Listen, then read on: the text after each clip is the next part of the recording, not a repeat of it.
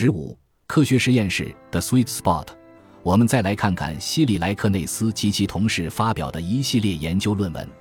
他们设计了一些实验来验证他们所谓的快乐的痛苦。他们的研究内容包括让被试接受大脑扫描，并体验温热、极热以及介于两者之间的温度。在体验之前，被试会被告知他们将经历什么。不过，有时他们收到的告知信息是不准确的。这一研究的最大发现在于，尽管被试认为介于温热与极热之间的温度让他们感到痛苦，但如果他们获得警示，预期体验到的是极热温度，他们就不会感到疼痛，甚至会感到快乐。有人可能会认为，这只不过是反映了语言表达上的混乱。也许在将体验形容为快乐时，被试只是在表达真实体验比他们预期的更好。但大脑扫描给出了不同的解释。莱克内斯及其同事发现，在经历快乐的痛苦的过程中，与奖赏和评价有关的脑区逐渐活跃，而与痛苦和焦虑有关的脑区活跃度则要低得多。这表明它确实是一种积极体验。如果你认为某件事真的会伤害你，但实际上它的伤害程度很低。这一预期差就会让这种温和的伤害转变成快乐的体验。当然，我得强调，如果疼痛过于剧烈，你就不会有这种体验了。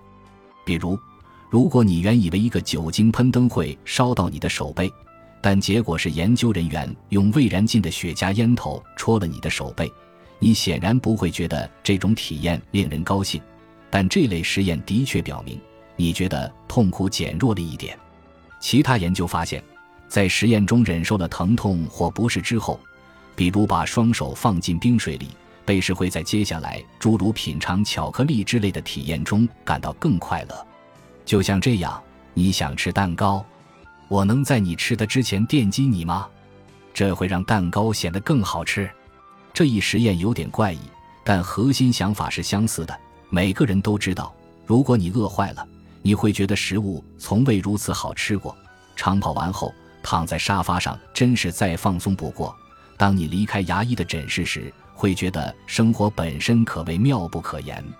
这就是对立理论，它解释了我们为什么会选择承受痛苦。有个老掉牙的笑话是这么说的：一个家伙正在用头撞墙，有人问他为什么这么做，他说：“这样只要我停下来，就会感觉特别舒服。”我还记得小时候在魁北克铲雪的情景，我印象最深的不是铲雪的辛苦或劳累，毕竟我当时还是个孩子，而是冷风吹在帽子没能遮挡住的脸上，以及冰雪掉进靴子并逐渐融化的那种不适感。不过铲完雪后，我母亲会给我一杯热巧克力，然后我会洗个热水澡，这些都是让我极为享受的事情。一位朋友给我讲过他的一次经历。他曾与一个伙伴在英国乡村远足，走了好几个小时后，他们迷路了。当时食物和饮用水都不够了，天色也逐渐暗下来，他们开始担心起来。接着，他们发现了一条伐木路，便沿路往前走，走到了一个小镇，走进了一家酒吧，然后点了几瓶啤酒和几盘炸鱼薯条，坐在户外的夜色中，一边抽烟一边谈笑。当我朋友谈到经历痛苦后的那种快乐时，他的眼神放出了光芒，选择承受痛苦以增强随后来的快乐是一种有效的做法，但它只在某些时候适用。我们必须把适用的场景搞清楚。当你的手不小心摸到了烫东西，再把手放进冷水时会感到特别舒服，但这并不意味着为了体验随后来的快乐，你应该故意用手去摸发烫的炖锅。人们绝不会真的因为停下来感到很舒服而用头去撞墙。也没人会因为承受痛苦后的感受如此愉悦而去看牙医。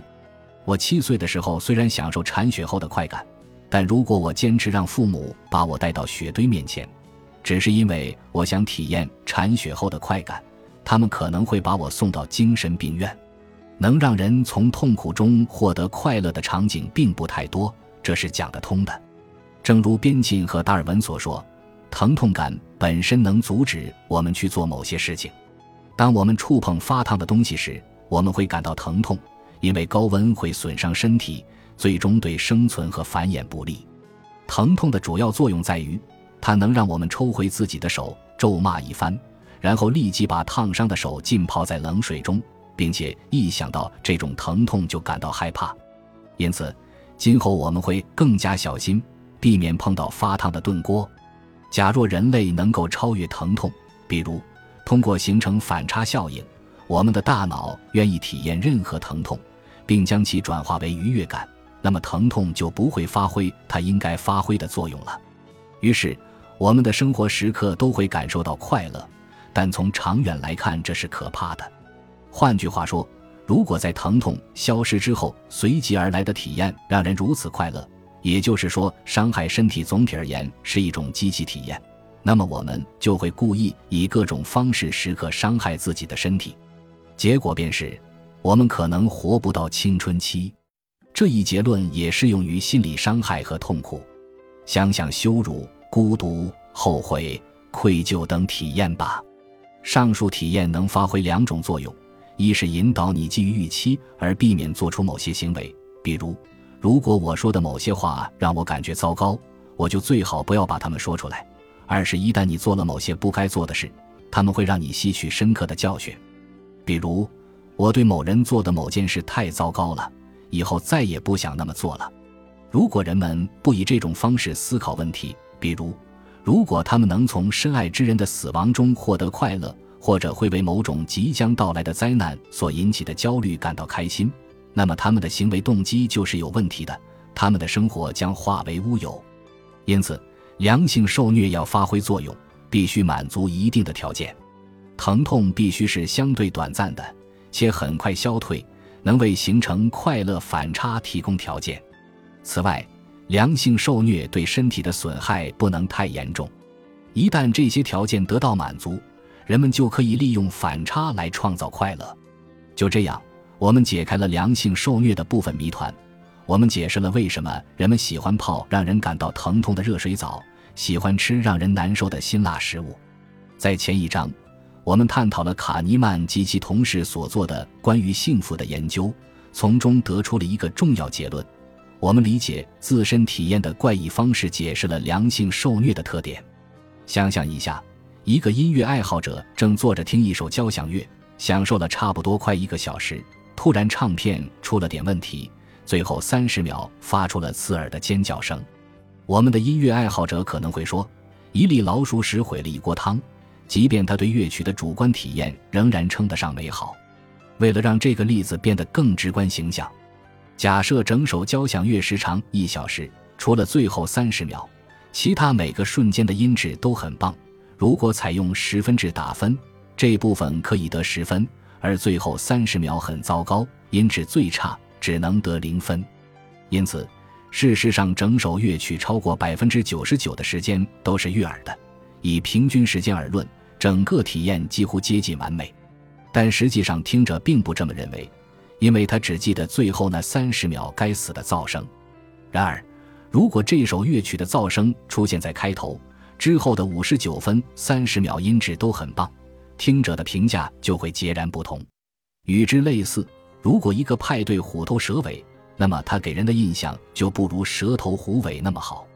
我们在回顾某段经历时，并不关心它的总体体验，而会赋予即将结束的那段时间更大的评价权重。科学实验室的 Sweet Spot 在验证这一结论的一项实验中，研究人员让被试的双手在不同时段浸泡在冰水中，然后问他们哪次浸泡是他们希望再次体验的，也就是说，哪次浸泡让他们觉得不适程度最低。两种浸泡方式是这样的：第一种，六十秒中度不适；第二种，六十秒中度不适，然后水温略微提高，被试仍会感到不适。但程度有所减弱，维持三十秒。如果让被试再来一次，该选择哪一种方式才更符合常理呢？直观来看，显然是第一种，因为它造成的痛苦更少。然而，被试选择了第二种，这可能是因为最后三十秒的痛苦体验相比之前有所减弱。为了让你明白这种选择有多怪异，想想你去看牙医，躺在诊椅上。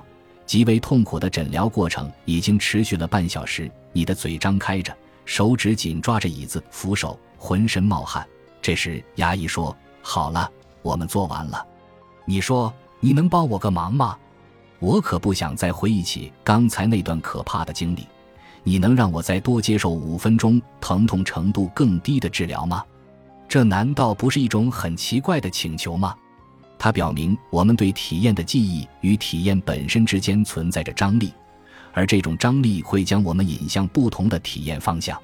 就此处的探讨目的而言，记忆的这种特征其实算得上是人类的一种幸运，即先苦后甜的记忆比先甜后苦的记忆更为好。正因为如此。